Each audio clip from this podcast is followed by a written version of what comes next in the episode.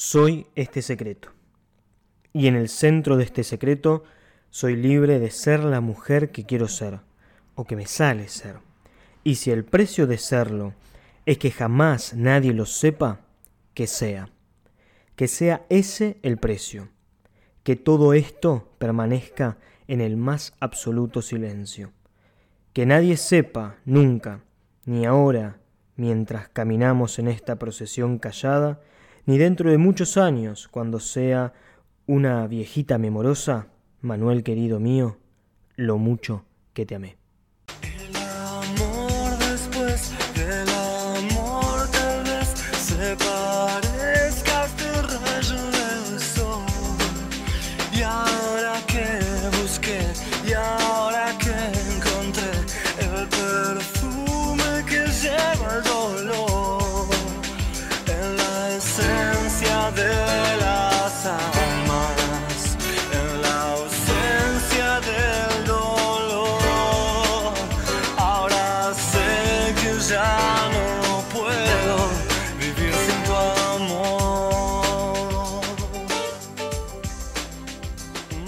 Escuchábamos el final del libro, o sea, un spoiler terrible de Eduardo Sacheri, que se titula Lo mucho que te amé. Un escritor argentino, profesor de historia, editorial Alfaguara, que es un libro raro. Eh, yo estuve pensando mucho en cómo llamar a este episodio después de varios meses de silencio y me resolví por llamarlo así, eh, como, el, como el título del libro que acabamos de escuchar, Lo mucho que te amé. Si me seguís en Instagram, sabrás que hace no mucho tiempo publiqué una foto de la tapa y compartía los sentimientos encontrados que me estaba generando este libro. No sé todavía, después de haber ya pasado varias semanas de haber terminado el libro, si de verdad lo amo o lo odio. Es decir, Sacheri me encanta, tiene varios libros que son hermosos, El funcionamiento general del mundo es el último, Ser feliz era esto y unos cuantos más. Pero me pasaron cosas extrañas porque sentía que con el libro se estaba legitimando, no sé si es la palabra legitimando, una forma de amar extrañamente dolorosa. Entonces, para no expoliar, perdón, spoilear más de lo que ya spoileé el libro, simplemente me reservo a decir que el libro trata sobre un amor correspondido entre un hombre y una mujer en la época del peronismo en Argentina. Digo, hago referencia a ese contexto histórico porque en el libro se le da mucha importancia, por eso está muy bueno que, que si te interesa la historia también lo puedas leer. Pero la característica de este amor que es un amor, y abro comillas, prohibido.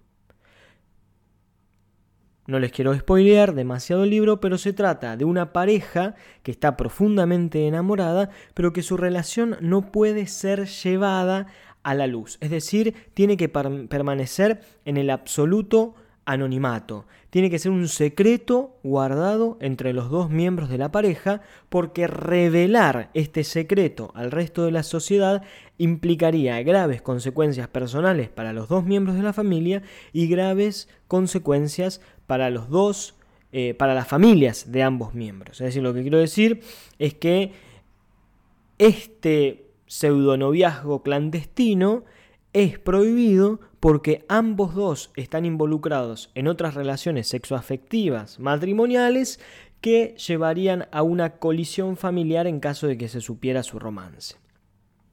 ¿Qué fue lo que me impactó de este libro? Lo que me impactó de este libro fue y es que la protagonista de este libro vive este romance, Ofelia, de una forma muy dolorosa. Vive este romance de una forma clandestina, pero que cada día que pasa se nota cómo se va creciendo dentro de ella, se va incrementando dentro de, dentro de ella la incongruencia, la no comprensión de lo que le está sucediendo. Ella está casada, Ofelia, con un señor muy bueno, Juan Carlos, pero eso no hace que el amor por Manuel disminuya.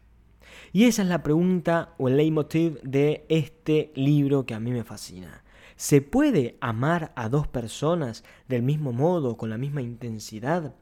Si la respuesta es sí, ¿por qué deslegitimamos entonces un amor clandestino por sobre el amor oficial? Y si la respuesta es no, ¿cómo es que estoy sintiendo esto por dos personas al mismo tiempo? Por eso, el tema fundamental de este episodio, de este capítulo, es el amor. Tanta introducción para llegar a este punto. Lo mucho que te amé es el título y el tema fundamental es el amor. Por supuesto que si nos ponemos a pensar, tipos de amor hay muchísimos. Ya los griegos hablaban incluso de hasta 7, 8, 11 tipos de amor, dependiendo de la palabra en griego que usaban, pero ese es un primer dato que es interesantísimo, porque los antiguos, aquellos a los que a nosotros nos referimos como sabios, utilizaban 7, 8, vamos a, vamos a consensuar en 7, palabras, en siete verbos, para referirse a distintos sentimientos o para referirse a distintos modos de vincularse con las demás personas. El amor erótico, el amor filial, el estrogé, bueno, tantos otros, ¿no? Que para nosotros pasa a considerarse o a traducirse o a, o a entenderse colectivamente con una palabra, amar. Y ustedes sabrán que las palabras constituyen significado, constituyen realidad. El discurso, el hablar, hace a la realidad. Entonces quizás lo que es demasiado distinto, demasiado diferente, lo que son distintas formas de relacionarse, nosotros la terminamos llamando amor. Y entonces, por ejemplo, será lo mismo el amor de un padre hacia un hijo, de un hijo hacia una madre, que el amor de una pareja hacia su amado de un amigo hacia su amigo?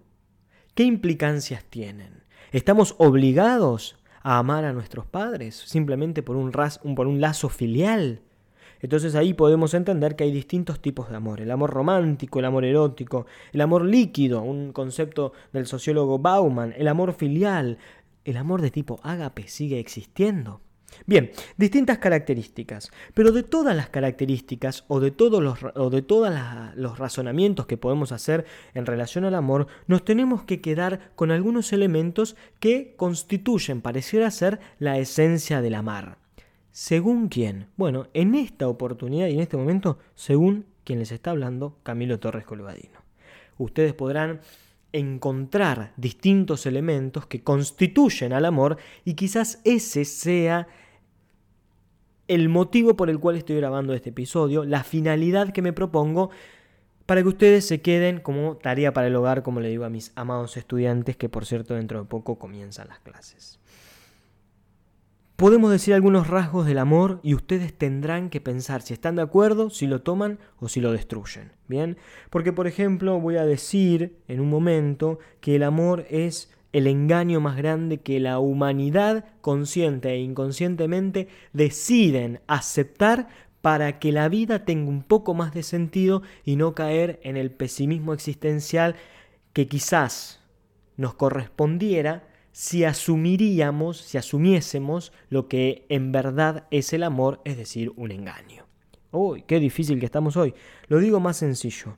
Amar implica engañarse a uno mismo, engañar al otro y engañar a la realidad. Pareciera que cuando uno ama el tiempo se detiene. Qué poesía. Pero no, pensémoslo del siguiente modo. A veces el tiempo cambia, la perspectiva del tiempo cambia, se distorsiona la experiencia del tiempo dependiendo con la persona que estamos. Si vos estás con una persona a la que amás, el tiempo vuela. Es decir, el tiempo pasa muchísimo más rápido de lo que en verdad el reloj está marcando. Dicho de otra forma, el tiempo se detiene, según tu perspectiva, mientras que se acelera porque dejamos de ver el reloj. Mientras que si estamos con una persona que detestamos, que nos cae mal, que no nos simpatiza, diría el chavo del 8, el tiempo se pone mucho más pesado. Bien, engañamos a la realidad. Pareciera que vamos a estar juntos para toda la vida, cuando en verdad la experiencia muestra mirando nuestro pasado, que las personas que estuvieron siempre en nuestra vida son muy pocas y nos alcanzan los dedos de una mano para contarlas. Se distorsiona totalmente el análisis o el juicio moral que podemos hacer de la realidad, sacando nuestras relaciones amorosas todo pareciera ser oscuro y pareciera ser que nada tiene sentido o que estamos muertos. Muy fuerte la expresión. Pero si no, miremos, por ejemplo, hoy, 26 de febrero, Ucrania-Rusia. Pero cuando estamos con la persona que amamos, pareciera haber esperanza. Nos mentimos y nos engañamos sobre el otro. ¿Por qué motivo? Bueno, ¿quién se enamora en verdad de la, de la persona real que tenemos enfrente? Solemos enamorarnos de la imagen idealizada que construimos del otro que poco tiene que ver con el otro. Y esta es quizás la razón por la que surgen crisis muy interesantes, cuando nos ponemos en contacto con la persona real y no con la persona construida. Es perfecta, es ordenada, es lo que te interese a vos, ¿no? Perfecta, ordenada, inteligente y cuando te cruzaste con un día malo con esa persona y te manda la mierda, la dulzura quedó guardada en el subsuelo. Nos engañamos sobre el otro nos engañamos sobre lo que el otro es, porque necesitamos que sea perfecto. Necesitamos que el otro sea como nosotros creemos que sea.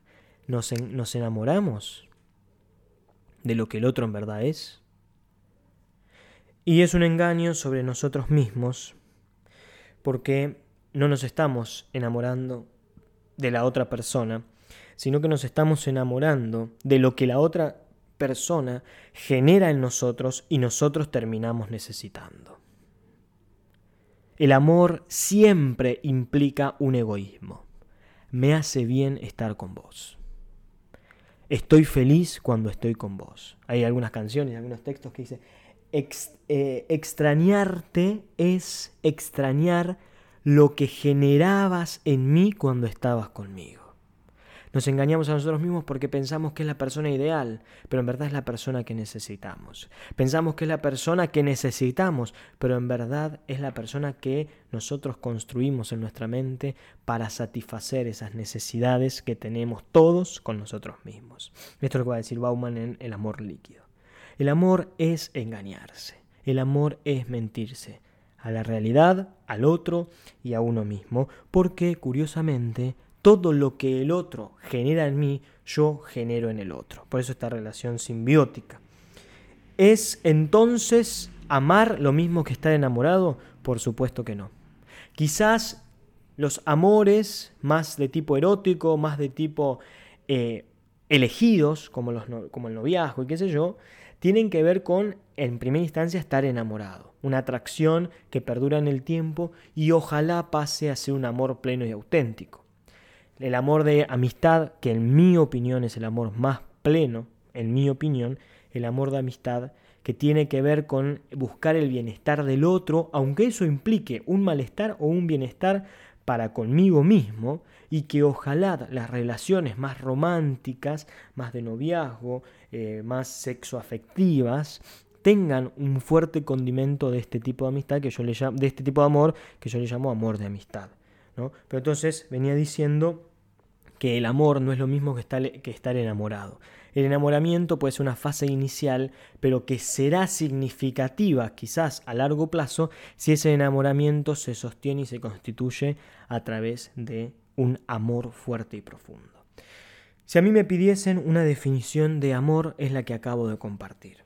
Es justamente dar voluntariamente de sí y desinteresadamente, es decir, sin pedir retribuciones, buscando el bienestar del otro, aunque eso implique un perjurio para mí o un beneficio, pero la intencionalidad está en el bien del otro. Y esto pensalo.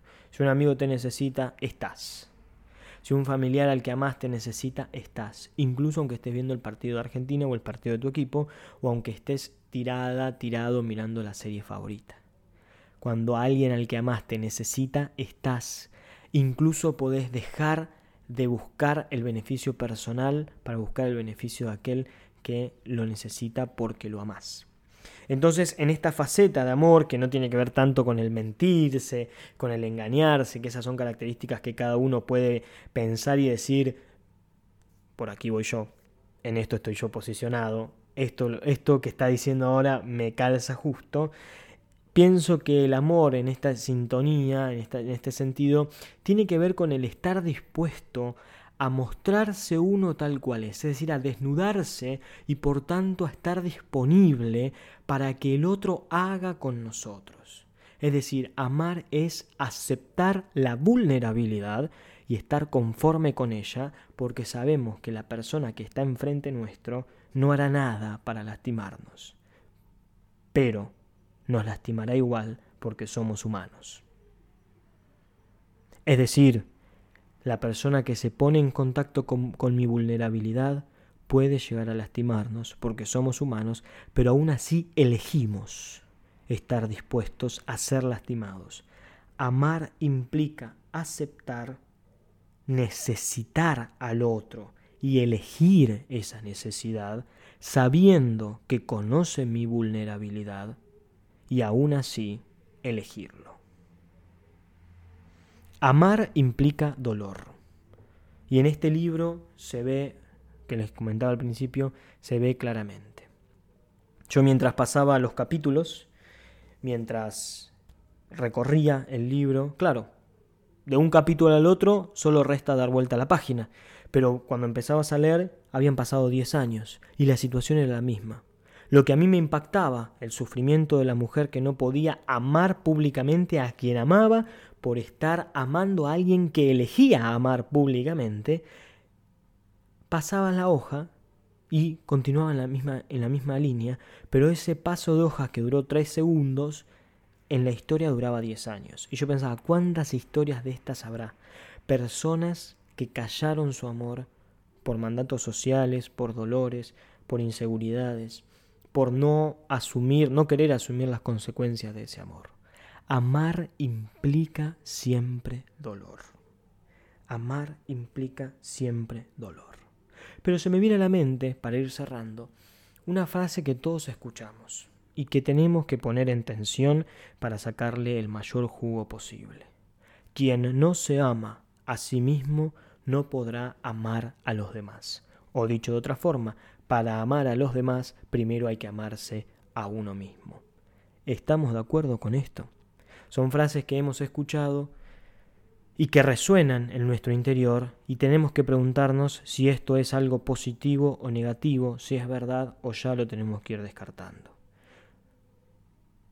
Amar a los demás como a uno mismo, dice el Evangelio, dice el cristianismo. Entonces, si yo no me amo a mí mismo, ¿significa que no podré amar a los demás? Si tengo falta de autoestima, estoy limitado en mi capacidad de relacionarme.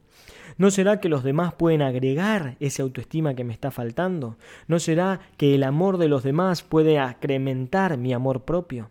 ¿No será que una pareja a la que yo amo puede enseñarme a amarme a mí mismo? O por el contrario, una persona con un fuerte autoestima, una persona que ama de sí misma, gusta de sí misma, se elige a sí misma, ya tiene resuelto el camino para amar a los demás, ya entendió el ABC de las relaciones interpersonales como para vincularse sanamente. Bueno, son preguntas que quedan para el hogar, como digo siempre. Para finalizar, para finalizar, una palabra o un concepto, mejor dicho, dos palabras. Responsabilidad afectiva.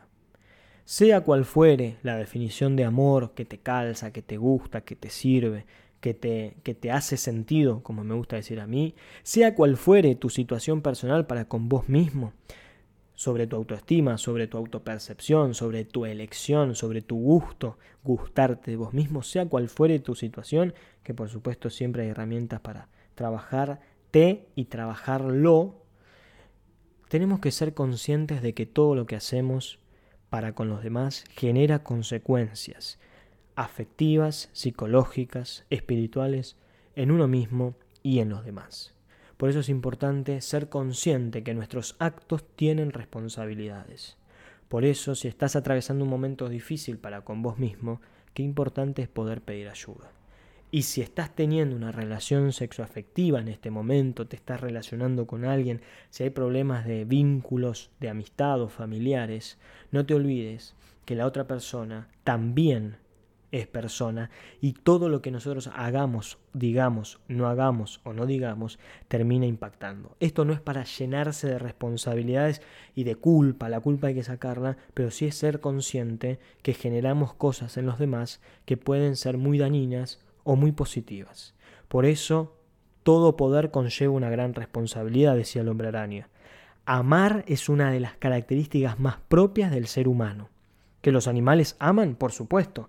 ¿De qué modo? Algo intuimos, pero no lo sabemos. Por lo pronto, el ser humano ama, y es una de las características más notables de su existencia. Es un gran poder, porque el amor puede salvar a las personas o puede terminar de hundirlas. Por eso, como todo poder conlleva una gran responsabilidad, el nombre que compete a la responsabilidad de las relaciones interpersonales es el de responsabilidad afectiva. Hagámonos cargo de lo que hacemos, de lo que decimos, de lo que no hacemos y de lo que no decimos. Amar duele, pero ¿qué sería de la vida si no supiésemos amar?